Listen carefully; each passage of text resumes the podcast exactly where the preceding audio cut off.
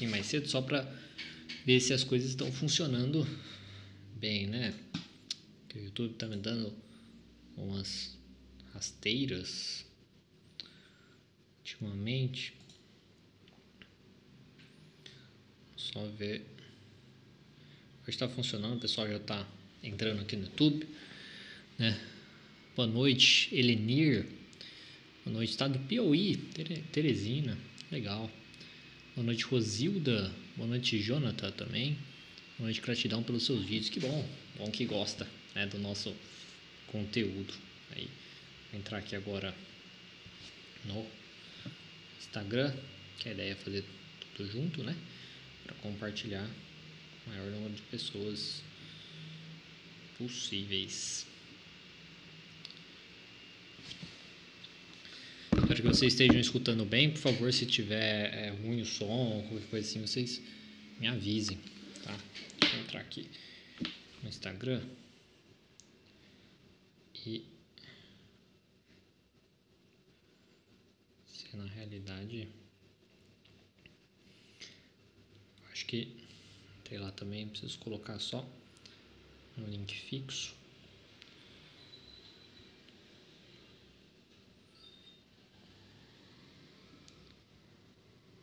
fixar bom olá pessoal tudo bem pessoal do Instagram, pessoal do YouTube.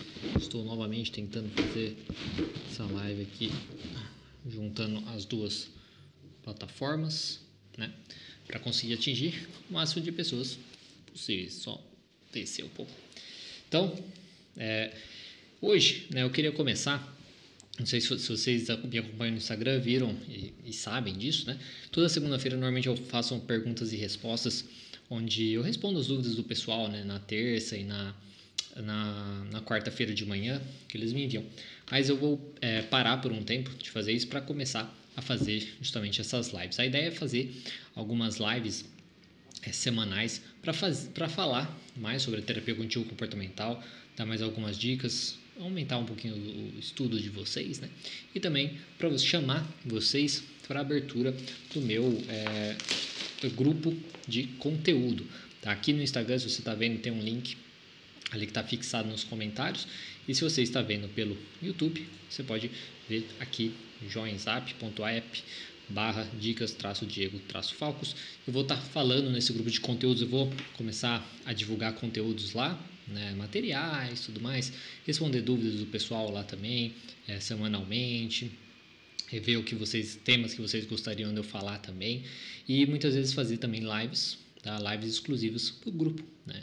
Pessoal, eu já tenho as listas de transmissão, mas eu acho que um grupo é mais interessante, às vezes permitir de vez em quando que vocês é, comentem também alguma coisa, né? porque o grupo de conteúdo começa normalmente fechado, né? para as pessoas não poderem comentar, é mais eu só que comento, mas aí depois tem todo o processo para vocês poderem fazer isso também conforme a gente libere os momentos. Então, é uma boa noite para vocês. Espero que vocês é, estejam bem né, nessa quarentena, nisso tudo que a gente está vivendo. Espero que vocês estejam escutando bem também, nos dois lados, sejam no YouTube, seja no WhatsApp. Eu vou deixar falando aqui esse, esse link aqui só para vocês poderem ver. Boa noite, boa noite, que bom. Bom, bom, bom. Tá. Bom, pessoal, então, assim, é Vou começar a falar, eu acho que já, porque a ideia não é fazer uma coisa muito extensa, tá? Porque é dividir realmente esse conteúdo e não pegar muito tempo de vocês também e para que eu consiga falar um pouquinho, talvez responder algumas dúvidas, não vai dar para responder dúvidas de todo mundo, né? Mas algumas dúvidas também. Então, o que eu queria falar com vocês hoje é sobre os diferenciais da terapia cognitivo-comportamental.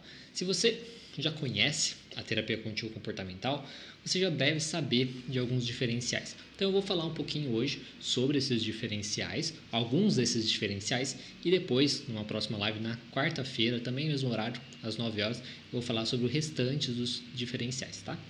Então, para vocês poderem se concentrar aí em conteúdos, né, não ficar tanto é, tanta coisa assim para vocês, certo? E também para não ficar tanta coisa para mim falar também, tá certo? porque ia ficar cansativo, né? Mas vamos que vamos. Aqui é justamente a ideia é juntar o máximo de pessoas possíveis interessadas mesmo na terapia comportamental. Então, se você é estudante de psicologia, se você é terapeuta, né? Se você é psicoterapeuta formado, né, em psicologia, às vezes já atende há muito tempo, mas está desencanado, né, com a sua própria linha de terapia e tal. Esse grupo pode ser muito bacana para você, tá? Esse grupo de conteúdo, que é onde eu vou compartilhar muito conteúdo para as pessoas que têm esse interesse de começar a trabalhar e atender na, na linha da terapia cognitivo comportamental, responder várias dúvidas que vocês possam ter, além do conteúdo que eu já faço sempre, correto? Então, começar a falar para vocês, se vocês é, conhecem né, os diferenciais da terapia cognitivo comportamental, vocês sabem me falar algum diferencial da terapia cognitivo comportamental? Vamos ver se o pessoal comenta, se o pessoal é rápido no, no, no comentário, sim. Vamos ver. Tô adorando conhecer essa abordagem. É uma abordagem mágica. Depois que eu conheci também, conheci mesmo, tá? Depois não, além da faculdade, né? Porque na faculdade, infelizmente, faltou muita coisa, né? Meio triste. Nenhum problema. É, não tenho nenhum problema com meus professores, né? Gostava bastante deles, mas infelizmente é, faltou muita coisa. Bom, ninguém colocou é, falando, né? Sobre o interessante é ser exatamente essa versatilidade, atualização permanente da técnica maior evidência científica. É, isso é uma das umas vantagens da TCC, mas não é nem esses diferenciais que eu vou falar, tá? até outros diferenciais. Então, vamos falar aqui. A primeiro, o primeiro diferencial que eu acho bacana falar é da aliança terapêutica. Apesar assim da aliança terapêutica ser uma coisa que a gente pode falar, ah, mas a aliança terapêutica você fala é, em todas as linhas de terapia, ela é importante, né? Todas e realmente, né? Todas as linhas de terapia, independente da linha que você trabalhe, né? A aliança terapêutica ela é a, a, a, uma coisa essencial. Né? Eu, eu, gosto de falar que se o paciente não vai com a sua cara, né? se o paciente não vai com sua cara, ele não vai dar certo na terapia. Ele não, não vai conseguir falar o que ele precisa falar, ele não vai conseguir expressar na terapia cognitivo comportamental, por exemplo, os pensamentos disfuncionais que ele tem, ele não vai conseguir ser sincero com isso. E aí também as orientações que você como terapeuta falar, né, tipo para ele, falar assim, olha, talvez seja bacana essa semana a gente tentar essa estratégia, coisas nesse sentido, ele também não vai levar em conta, porque ele não confia em você. Né? Afinal de contas, quem é você para ele? Então, a aliança terapêutica, ela é muito importante. Ela é muito importante mesmo, né? justamente para a gente conseguir fazer com que o paciente entenda o que ele precisa fazer para melhorar, tá? E o que ele entenda e que você saiba, sabe o que ele está fazendo. Então, assim, a gente pode, como eu disse, né? A gente pode dizer que a aliança terapêutica é importante para todas as linhas de terapia, mas por que na TCC ela é mais importante? Uma coisa que eu gosto de falar, né, é que antes de melhorar, muitos casos, né, eu acho que a maioria dos casos, seja caso de depressão, às vezes, ou, de ansiedade, a maioria dos casos, quando a gente está falando, por exemplo, ensinar crianças também, antes de melhorar, as coisas vão piorar. Né? Porque muitos dos medos que as pessoas têm né, na, na terapia, no tratamento, com seus problemas e tudo mais, muitos dos medos que, ele, que, ele, que as pessoas têm é justamente é, aquilo que a gente vai ter que fazer eles enfrentarem. Né? Porque o comportamento né, que eles têm, que a gente chama até de comportamento de segurança, é, é bem uma coisa que mantém eles no problema. É uma pessoa com ansiedade, por exemplo, vamos supor, é, ansiedade social, né? medo de falar em público, né? por exemplo. Se ela evita, né? evita falar em público, evita fazer as apresentações é, na faculdade, evita falar, sei lá, fazer pergunta com, com os professores, coisas nesse sentido, ela mantém o seu problema. Ela mantém o seu problema porque ela não testa o seu pensamento disfuncional. E ela, então, ela tem esse comportamento. E na terapia cognitivo comportamental, a gente precisa né, realmente que a pessoa enfrente. A gente precisa que ela enfrente esse medo, porque ela precisa testar o seu comportamento, o seu pensamento disfuncional. Então ela precisa testar que se ela falar, sei lá, é, fazer uma pergunta na sala de aula, por exemplo, ela não vai é, receber um monte de risada, sabe? As pessoas vão ficar julgando ela, coisa nesse sentido. Ou pelo, às vezes até recebe alguma coisa, mas não exatamente do jeito que ela é, imaginou. Então, ela precisa ver isso, ela precisa provar para ela mesma. Então, ela precisa desafiar isso e enfrentar o medo dela. Por conta disso, voltando lá no diferencial da aliança terapêutica, é de extrema importância uma boa aliança terapêutica, porque você precisa passar para ela, ela precisa confiar né, em você o suficiente para entender que o enfrentamento daquele medo é a solução para a vida dela, né? a solução para o transtorno dela. Se ela não entende isso, ou se ela não confia tanto em você, fica muito difícil. E ela, e ela precisa. E essa fala eu, eu gosto até de falar mesmo isso para os pacientes, sabe? Tipo, olha, antes de, é, de melhorar, vai piorar. Então, tem, entender isso é muito forte, é muito importante para o paciente. E confiar em você, ter uma boa relação terapêutica é essencial. Novamente, e, e até mesmo. E outra coisa muito bacana da relação terapêutica e tal, aliança terapêutica, né? É que é, se você tem uma boa relação, no final, por exemplo, das sessões, é, que é, um, é até uma maneira da gente construir essa boa relação terapêutica, né? No final das sessões, a gente pedir feedback né, para o paciente. Ah, você é, gostou da sessão de hoje? Como foi a sessão hoje? Alguma coisa te incomodou? É, se incomodou o quê? Né? Sei lá, eu fiquei sem entender muito bem alguma coisa que você quis dizer, coisas nesse sentido, né? Então, tem uma boa relação terapêutica, um, que ajuda o paciente a falar, dar esse feedback pra gente. Esse feedback, por que, que isso é importante? Pra gente se crescer como profissional, né?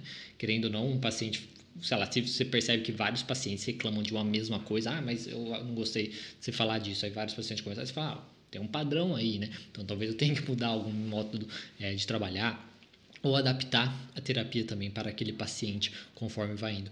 Então, ter uma boa relação terapêutica ajuda o paciente também falar as coisas, né? ser mais sincero com você e te ajuda até mesmo na sua formação aí como um melhor profissional. Né? Então, é uma coisa muito bacana. Ah, então, assim, e é uma coisa que é se retroalimenta, assim, né? Porque você ter uma boa relação terapêutica ajuda no feedback, né? Ele dá um feedback melhor. E também, você pedir o feedback ajuda na relação terapêutica né? Porque você pediu feedback, você mostra para o paciente que ele importa, né? Que a opinião dele importa, que você não está ali só para né, falar, ó, oh, faz isso, né? Faz aquilo. Você não está ali para controlar a vida dele. Tem gente que acha isso, né? Que o terapeuta cognitivo comportamental controla. Tem um pessoal que mandou eh, perguntas semana passada sobre isso.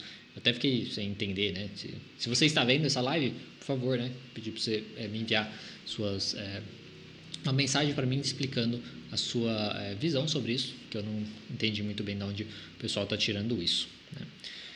Bom, então, continuando, espero ter ficado claro isso sobre a aliança terapêutica, porque que ela é tão importante. Como eu disse, todas as terapias são importantes, mas na TC eu acho que é um pouquinho a mais, porque a gente vai falar para o paciente que ele precisa enfrentar os seus medos, então ele precisa confiar em você para poder fazer aquilo, né? Senão vai ser muito difícil. E novamente, se a pessoa não for com a sua cara, não adianta, né? Então tem uma certa coisa disso também, né? Tá, a próxima, o próximo diferencial que eu acho bacana falar hoje, né, nesse primeiro vídeo, é sobre a colaboração, né?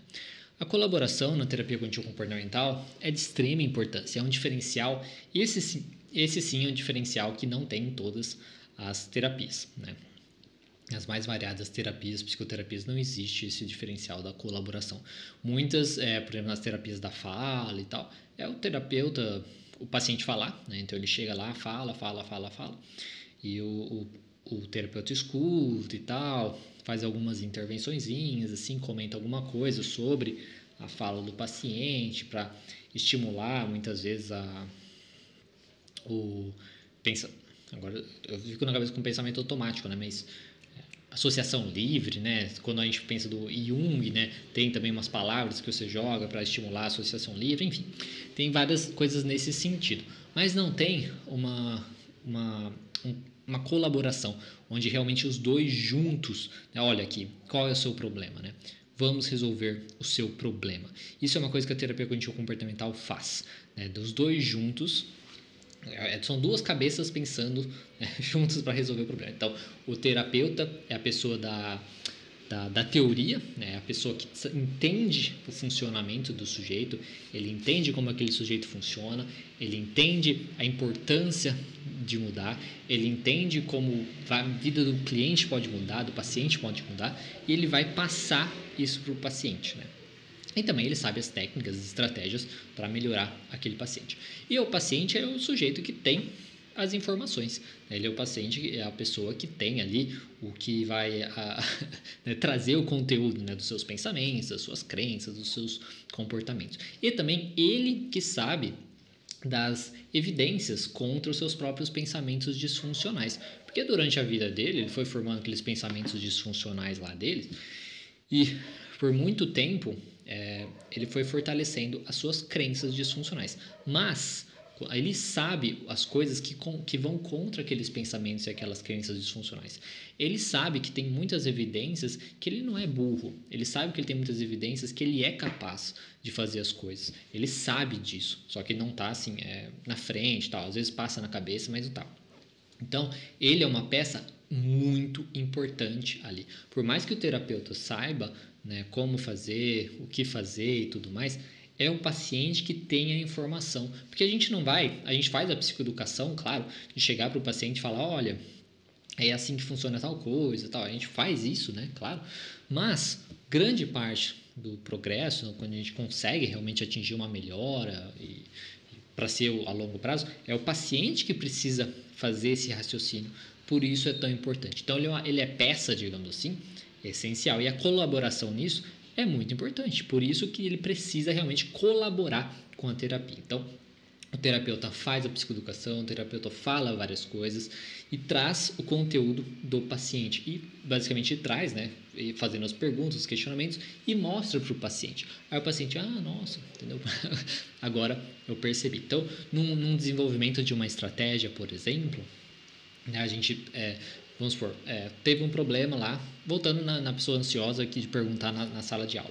A gente é, montaria um modelo cognitivo em cima disso, né? Então, situação, situação, é, dúvida na sala de aula. É, pensamento, ah, eu não posso perguntar porque vão rir de mim, vão rir da minha cara, vão me achar burro e tal.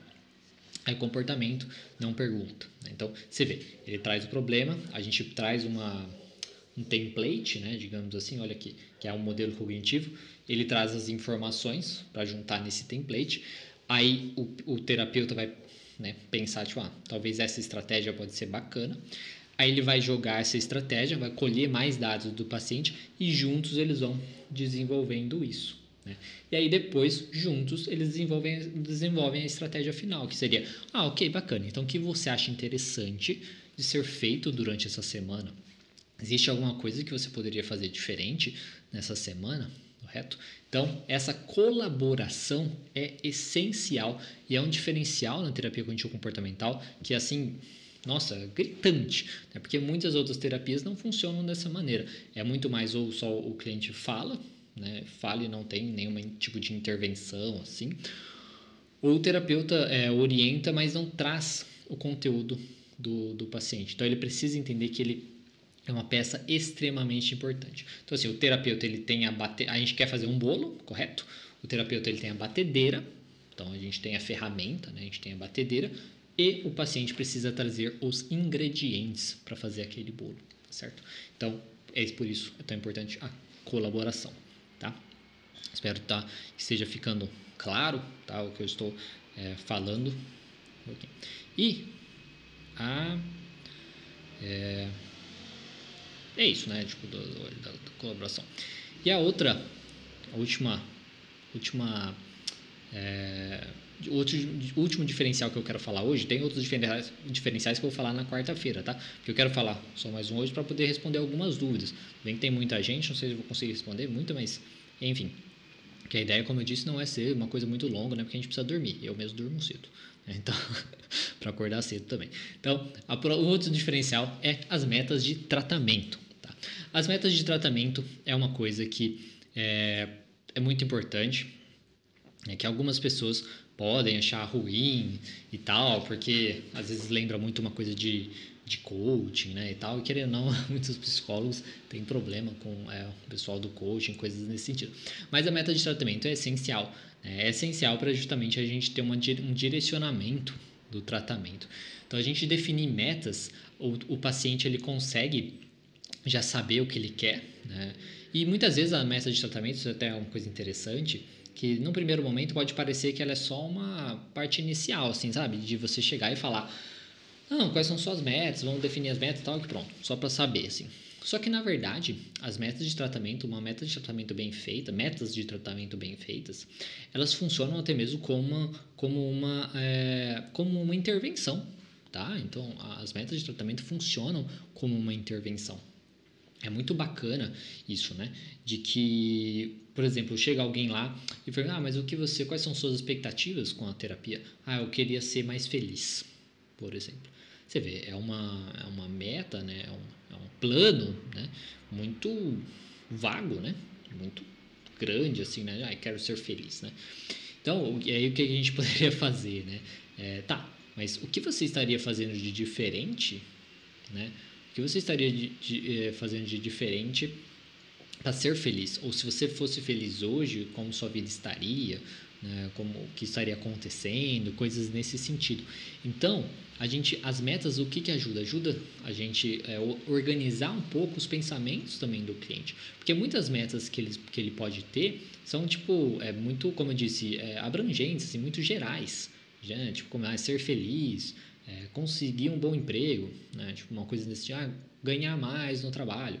Tá, mas é, que trabalho você, você estaria fazendo? O que você estaria fazendo diferente? Como seria a sua, a sua vida? Como seria a sua rotina?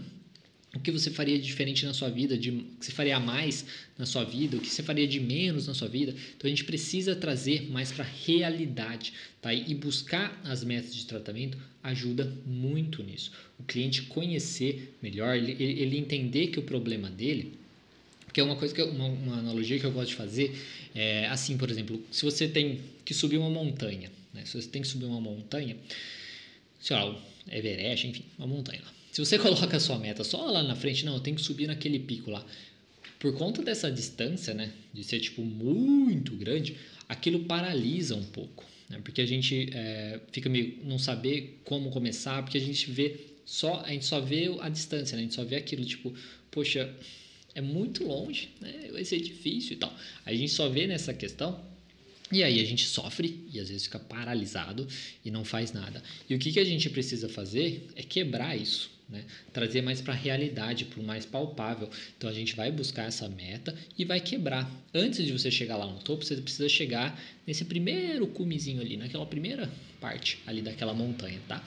Então, como fazer para chegar naquilo? O que você precisa fazer é, num curto prazo, no médio prazo, para chegar nessa pequena parte aqui? Então a gente tenta trazer as metas do cliente também, do paciente, para a realidade, para algo palpável palpável, tá? Porque seja realista, que seja tipo uma coisa atingível, porque não adianta nada ele também colocar uma meta muito viajada que nunca vai acontecer, ele vai ficar só se frustrando desnecessariamente, né? Então, a gente trazer para metas mais palpáveis, menores e tudo mais, a gente consegue ir aumentando a motivação do paciente. Então, conforme ele vai concluindo as metas menores, ele vai se sentindo mais confiante. Nossa, estou conseguindo, né? Tipo, que bacana e tal. Ele vê a melhora, ele se sente melhor, fica melhor, mais motivado, faz a próxima meta e aí vai e tal. Então, as metas de tratamento é uma coisa assim muito importante. É um diferencial da terapia cognitivo comportamental que é muito importante, tanto para como eu disse, funciona como uma intervenção porque já ajuda o paciente começar a pensar de uma maneira mais realista nas coisas, de não viajar tanto e tudo mais, entender que os objetivos que ele tem são alcançáveis, são possíveis de serem alcançados e que existem estratégias que ele pode fazer também para alcançar aquilo, ao mesmo tempo que direciona a gente no tratamento, né? Porque dependendo da semana, se não aconteceu nada muito específico que incomodou o paciente e tal, a gente tem aquelas metas para atingir. Então a gente já tem um conteúdo de trabalho independente do que for, que daí você já se prepara, faz o plano ali de tratamento em cima daquelas metas. Então mesmo se não o conteúdo, ah, o paciente brigou com a mãe, né? O paciente tem uma coisa para fazer semana que vem, que ele está tá, é, preocupado, tem uma apresentação na faculdade, por exemplo, né? Coisas nesse sentido. É, você já tem o conteúdo para você trabalhar em cima das metas, dos objetivos dele. E aí, sempre, como eu disse, né, vou, eu acho interessante falar desse do trazer para a realidade, porque muitos pacientes às vezes têm a meta assim, é, acabar com a ansiedade, não sentir mais ansiedade. E aí, novamente, a gente tem que trazer para a realidade, porque isso não existe. Né? Ansiedade é uma emoção normal que todo mundo sente, que faz parte que você vai sentir pro resto da sua vida, né? Isso é muito importante você falar. Então você tem que trazer para a realidade. Talvez você não vai parar de sentir ansiedade, mas você pode aprender a lidar melhor com essa ansiedade, aprender a aceitá-la, aprender a não se envolver tanto com ela. Então, trazer para a realidade é muito importante para ele ver que é possível ser feito. Certo? Opa, mexeu aqui. Bom, então, essas, esses são os diferenciais que eu estou falar aqui para vocês hoje, né? Porque, eu, como eu disse, eu queria deixar o tempo só em, em 30 minutos. Vou responder algumas dúvidas, né? Que vocês possam ter é, sobre isso, sobre principalmente esses diferenciais de preferência, tá, pessoal? Para a gente tentar manter no tema. Né? É, lembrando que, é, se você tiver interesse, nós temos lá o grupo de conteúdo que eu estou lançando hoje, um grupo de conteúdo justamente para falar mais sobre a terapia cognitivo comportamental. Então vou ter vídeos exclusivos lá, vou ter lives exclusivas lá para o grupo, vou, ter, vou divulgar materiais também para você usar é, na clínica, né? Tipo materiais é, de uso clínico e várias outras coisas, e-books e todos os conteúdos que eu for é, fazendo, né? Tipo, é, daqui para frente eu pretendo ir lançando nesse grupo de conteúdo. Eu acho que é uma maneira é, a mais assim para eu ter um contato com o pessoal que se interessa mais por terapia cognitivo comportamental, que quer aí colocar em prática, né?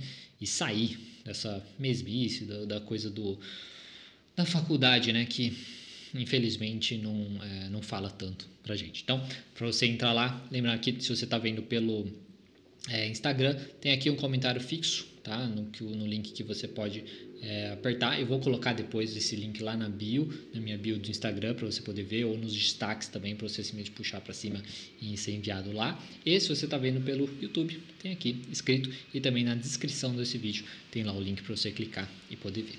Então, vamos ver os dois. Primeiro, vou ver se tem aqui alguma dúvida no. É, no YouTube.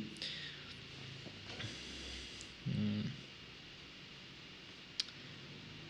Primeiro, quero ver se tem alguma pergunta relacionada a como estar nesse grupo. Então, é só você acessar o link que está aqui fixado tá? no, no Instagram. Aqui é o que eu coloquei no comentário fixado aqui, ó. É joinzap.app app, é, barra dicas traço Diego traço Falcos. Falco. Você pode também, como eu disse, depois eu vou colocar lá no, na bio do Instagram e no meu nos destaques ali para você acessar. É, é, é um grupo do, no WhatsApp, tá certo, pessoal? No feedback, você usa escala para mensurar ou apenas informações verbais? Às vezes eu uso sim escalas, escalas assim, é, de, por exemplo, daquele livro A Mente Vencendo o Humor, né? mas isso eu não uso no feedback, eu uso na, na, na verificação do humor, tá? No início no início da sessão, você avaliar o humor ali de 0 a 10, o humor usando as escalas e tal, que é bacana para você ver de uma semana a outra se melhorou, se piorou, se aconteceu alguma coisa e tal, nesse sentido. É, se o paciente perguntar sobre a vida do terapeuta, o que o psicólogo da TCC faz? Tipo, o psicólogo pode questionar o paciente qual a importância disso para ele? Eu acho que sim, pode questionar sim qual a importância disso para ele. Eu gosto de, às vezes, dependendo da pergunta eu falo, dependendo eu não falo, tá? É, tem algumas coisas, por exemplo, ah, você é casado? Você tem filhos, né? Tipo, são perguntas normais que a gente não precisa ficar... Porque na psicanálise a gente fala, ai meu Deus do céu, tal. Então, mas é, tem algumas perguntas é, tranquilas, tá? Que não tem problema. Mas já tive caso de paciente perguntar onde eu morava, tipo assim, né? Aí já, já é demais. aí já é um pouco demais.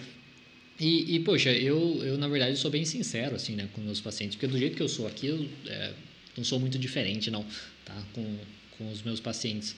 Então, muitas vezes, se, quando falam umas coisas assim, eu, né, faço até umas caras assim, né, tipo, né, então, às vezes já percebem tal, e, e, e para. Mas eu costumo ser bem, bem transparente, sabe? Eu sou o mais sincero possível, compartilho muitas coisas, porque eu, como eu já vivi alguns transtornos também, né, durante minha vida, então compartilho muito isso com eles, não tem problema nenhum, dependendo do caso. Se você não se sentir confortável, você pode simplesmente falar: olha, por que isso é importante para você? Você acha que é relevante e tal? Se você se sentir confortável, compartilhe, não tem problema nenhum.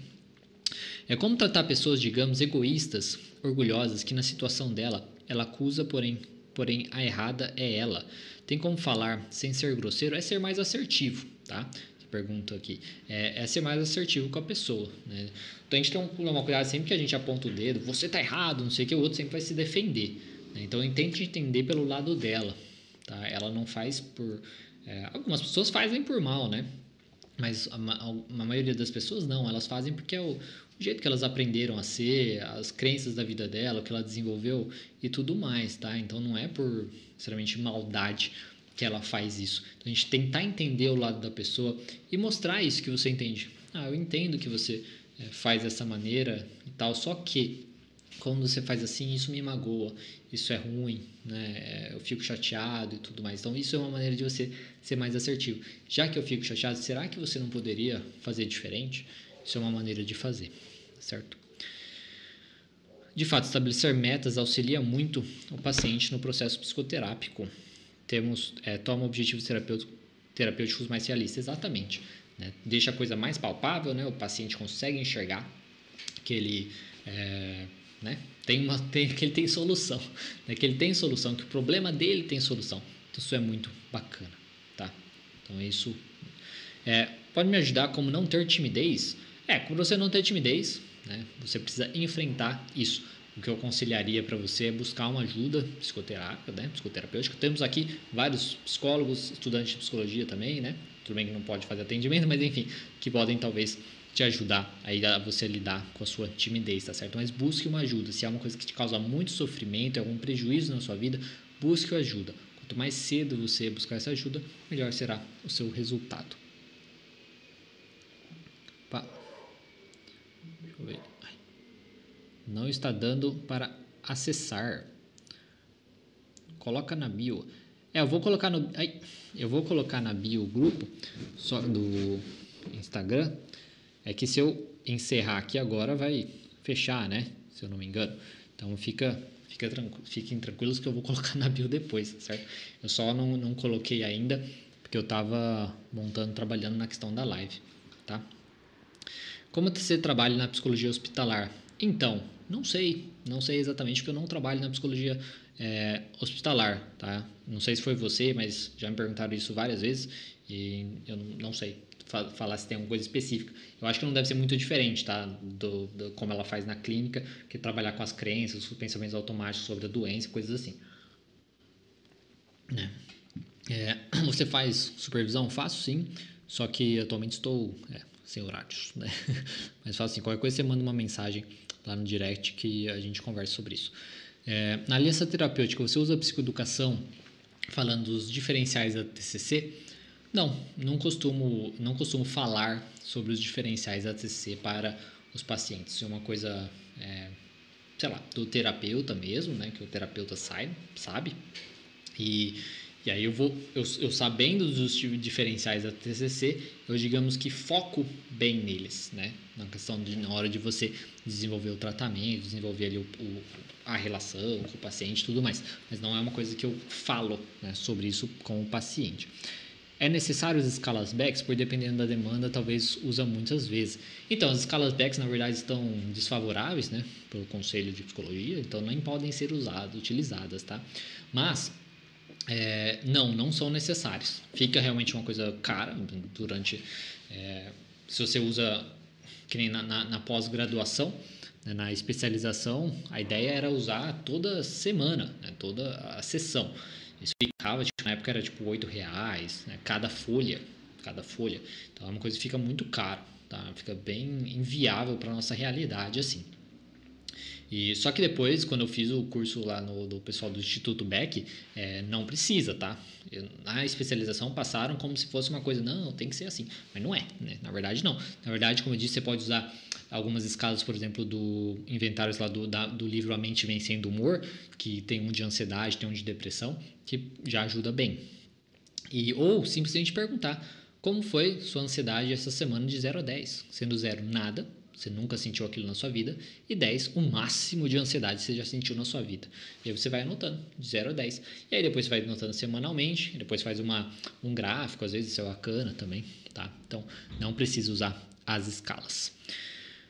É... Deixa eu ver. Vejo muitos artigos que colocam um tempo para a duração do tratamento, como se a TCC resolvesse magicamente em pouco tempo de sessões. Como é esse manejo de consultório? Ela é tão fácil assim. Não, não é. Né? Isso é uma coisa que muitas vezes é, as pessoas realmente. Já teve gente que chegou, ah, porque. É, em quanto tempo, né? Porque às vezes ouve isso mesmo, ah, porque TCC é mais rápido e tal. Sim, tá? Ela é mais rápida que a, a a média aí do, do, dos tipos de tratamento. Isso, isso é verdade. Só que nos estudos, é o que você está falando, estudo é uma coisa muito controlada. Quando a gente fala de um paciente, por exemplo, um estudo lá falando de depressão, né, é, ele mostrou trabalhando a depressão só, né? O paciente, ah, trabalhou a depressão, não sei o quê, pá, de, em tantas semanas, não sei o quê. Só que a maioria das pessoas não funciona assim, né? Muita gente que tem depressão tem ansiedade, muita gente tem ansiedade tem depressão, né? Então, assim, é uma coisa que tem as comorbidades, tem as coisas do dia a dia delas, que elas, elas vão chegar e, e, e trabalhar que às vezes não tem relação com o transtorno. Então, tem muitas variáveis que podem atrapalhar, tá? Então, é uma coisa que não, não é bacana isso de você ficar dando tempo e tal, pelo menos eu não gosto. Acho que cada caso é um caso. Como eu, eu, eu sempre falo, assim, quando os pacientes me perguntam isso, por exemplo, ah, é rápido, quanto tempo dura? Eu falo, olha, é, sinceramente, teve casos que, sei lá, quando era uma coisa muito específica, muito específica, por exemplo, tem, é, fazer uma apresentação, tipo monografia, né? Monografia na faculdade, foi, foi tipo três meses o trabalho, né? Porque ela, a pessoa chegou, chegou tipo, daqui três meses já tinha apresentação. Enfim, e foi três meses, né? E isso ainda foi no, no, no começo no começo do trabalho. Então, assim, três meses, né?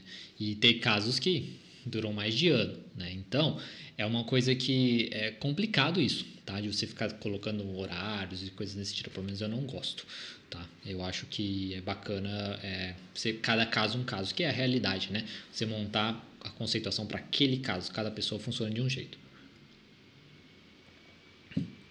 Fale sobre ferramentas utilizadas na prática é, nas sessões.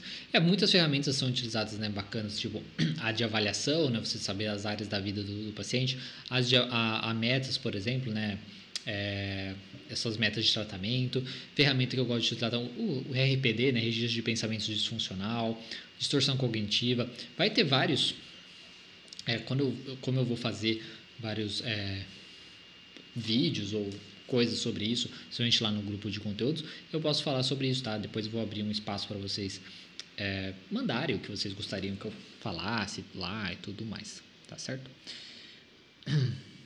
Qual a sua visão sobre as TCCs de terceira onda?